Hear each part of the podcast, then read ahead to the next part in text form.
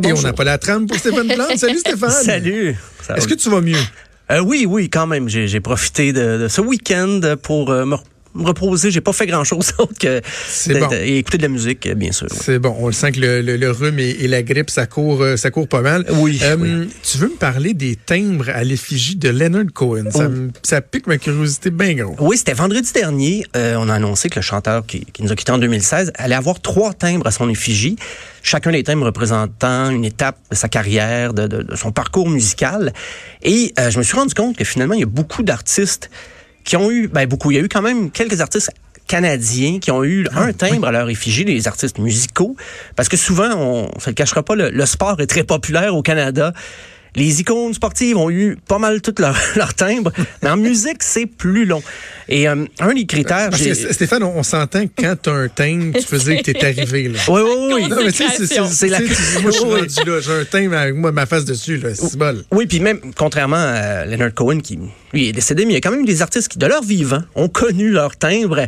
Euh, parce que déjà, Post Canada, il y a une série qui s'appelait Artistes canadiens de la chanson. Ça, c'était 2007, 2009, 2011, 2013. On, il y avait quatre artistes dont on soulignait l'apport musical, le rayonnement à l'international et tout.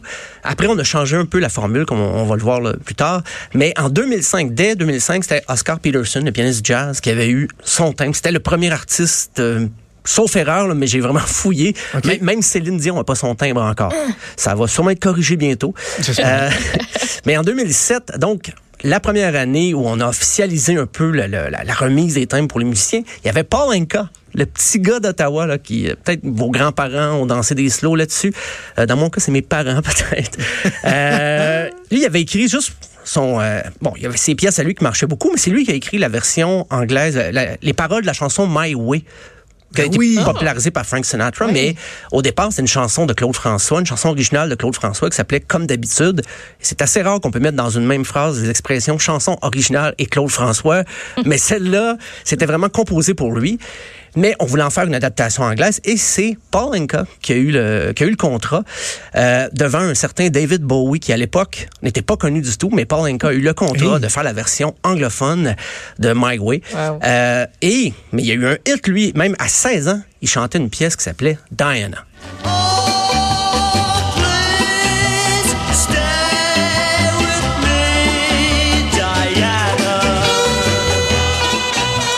Était beau de bonhomme en hein? plus. Oh oui, c'est 1957. Diana, ben lui, il avait juste 16 ans. Il a peut-être pas une histoire euh, romanesque très étoffée, mais donc Diana, c'était sa gardienne quand il était petit. Oh. Il était secrètement amoureux, mais là, c'est peut-être moins secret maintenant. Euh, sinon, dans les, euh, les chanteurs canadiens, des fois, on voit que c'est très... C'est plutôt cana- canadien-anglais, comme Gordon Lightfoot, un chanteur folk qui a quand même une longue carrière, qui a commencé en 51. Encore dans le folk, Johnny Mitchell, toujours en 2007, elle a eu un, timbre à son effigie. Johnny Mitchell a beaucoup... Elle a chanté Bob Dylan, a été intronisé au Rock and Roll Hall of Fame en 97. Mais encore là, c'est pas très connu au Québec, comme Anne Murray. Euh, une chanteuse qui est de Nouvelle-Écosse, qui a eu son timbre en 2007. Elton John euh, a déjà dit d'elle qu'il connaissait deux choses au Canada, le hockey et Anne Murray. Bon, donc c'est juste pour montrer qu'elle a quand même une euh, notoriété. En 2009, Robert Charlebois, est-ce que j'ai vraiment besoin de le présenter, notre chanteur Wow. national qui a eu 75 ans cette année? Euh, premier artiste québécois francophone, donc à avoir son, un timbre à son effigie. Mais Bien mérité. les francophones de Nouveau, du Nouveau-Brunswick euh, ont eu Edith Butler qui a eu son timbre en 2009. Et euh, euh, voilà, c'est c'est pas mal la chanson on se rappelle. Pas mal ça. hein? Ben, je me rappelle euh, l'album Le Party Continue dans les années euh, 80, on faisait jouer dans le temps des fêtes. Euh, sinon, il y a Stompin' Tom Connors. Là, on est dans le country. Euh, il a quand même fait 300 chansons sur une cinquantaine d'albums. Et on va écouter des hockey songs. Oh, the good old hockey game is the best game you can name. Ben oui. And the best game you can name is the good old hockey Hockey game. Du country, du hockey, amenez-moi un pick-up. Euh, sinon, la même année, il y a eu Brian Adams, euh, bon, un autre, Ah, donc, qui peut se passer de présentation, mais j'étais étonné que même qu'il n'ait pas eu de timbre avant ça. Euh, Brian Adams, là, pour une histoire courte, Ben oui. il a fait Summer of 69, Heaven, Everything I Do, I Do It For You, et combien de hits en carrière. 2011, Bruce Coburn. C'est vraiment une reconnaissance d'estime. là. Bruce Coburn a écrit des chansons des années 80, une espèce de pop engagé, euh, mais a été repris beaucoup par d'autres par la suite. Il y a les sœurs McGarrigle, Anne et Kate. Juste pour euh, rappeler, Kate, c'est la mère de Rufus Wainwright, mais elle avait un duo très connu dans les années 70. Et leur première, leur plus gros succès francophone euh, est encore assez populaire, c'est Complainte pour Sainte-Catherine. Oh, prison, c'est trop pénible.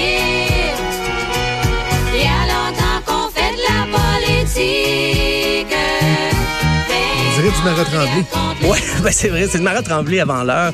Euh, sinon, la même année, il y avait Robbie Robertson qui était, lui aussi, qui a collaboré avec Bob Dylan. Euh, il jouait dans un groupe de band. Il y a eu Ginette Renault, hein, celle qui a inventé le Haut-Canada, qui était euh, 2011. Donc, euh, Ginette a son timbre. Et là, en 2013, on s'est dit, il faut être un petit peu plus rock, tout en gardant un artiste francophone. Donc, c'est beau dommage qu'il ait eu son, son timbre en 2013. Sinon, Tragically Hip. Ah, euh, j'allais te poser la question. Et oui, et là, Gord Downey, donc, a pu voir de son vivant son, son Ah oui, timbre. c'est avant qu'il soit décédé. Oui, c'est il est décédé en 2017. Donc, euh, euh, il y a Rush, le trio rock progressif canadien par excellence, qui a eu son, son, son thème n'était pas encore séparé. Guess Who aussi. Là, là peut-être vous allez dire, mais Guess Who, c'est c'est qui les autres? Ben, on va, on va écouter leur hit American Woman et ça va remettre les pendules à l'heure. Ah oui.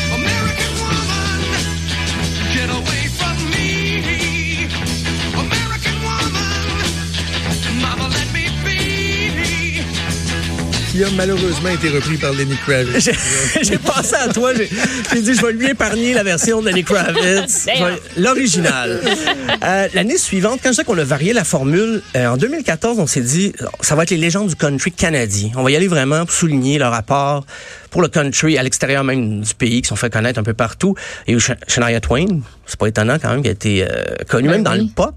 Tommy Hunter, légende country euh, canadienne. Il y a eu Katie Lang, Hank Snow. Hank Snow, c'est un des plus vieux chanteur country à avoir enregistré, chanteur canadien. Euh, René Martel, bien sûr, qui est maintenant la grande dame euh, du country québécois, son timbre. Et là, ça m'amène, je me dis, ça va être quoi les prochains? Parce que maintenant, c'est plus aux deux ans, là, systématiquement. Ça peut survenir euh, n'importe quand. Moi, j'avais des suggestions, mais je me disais, bon, Céline, c'est pas encore arrivé, mais c'est ça. c'est- Ben, il faut. c'est sûr que ça va arriver. Euh, J'ai pensé à Éric Lapointe pour ses 50 ans, mais là, il vient de faire la tourne du Bloc québécois. Donc, c'est pas évident pour lui d'avoir un thème canadien.